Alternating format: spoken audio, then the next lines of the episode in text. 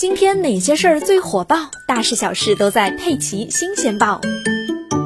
十月三十一日，第三届世界顶尖科学家大会在上海举行，现场有近一百四十位诺贝尔奖、图灵奖、菲尔兹奖、沃尔夫奖等全球顶尖科学奖项得主出席。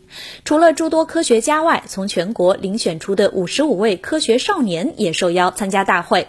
来自杭州第二中学的李依婷就是其中一员，他还获得了世界顶尖科学家协会优秀小科学家的称号，而他研究的内容则是大闸蟹。李依婷说，她从小就对科学比较感兴趣。去年夏天，虽然还没有正式进入行二中，但成功报名了学校的生物竞赛团队，提前学习了很多大学生物知识，甚至加入了浙大教授的团队，能够走进实验室完成课题。而李依婷的这个课题呢，就是她在这次科学家大会上展示的科研成果——中华绒螯蟹精巢连接蛋白间隙连接的分子克隆与分析。这是一个生殖生物学方向的课题，研究无脊椎动物精子发生的安全性，以及精子如何能正常成熟。中华绒螯蟹就是大家平常吃的大闸蟹。李依婷研究的这个课题成果啊，可以选育产高量多的蟹，让大家吃到更美味的大闸蟹。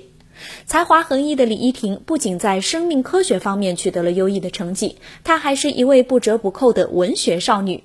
疫情宅家的时候，他把逆流而上的医护人员作为主角，用了将近一个月的时间，创作了一部一万多字的现实主义题材话剧。后来，他还把这部话剧重新编写成了一篇两千多字的文章，并且在刚刚结束的第十四届浙江省少年文学之星征文比赛中获得了少年文学之星的称号。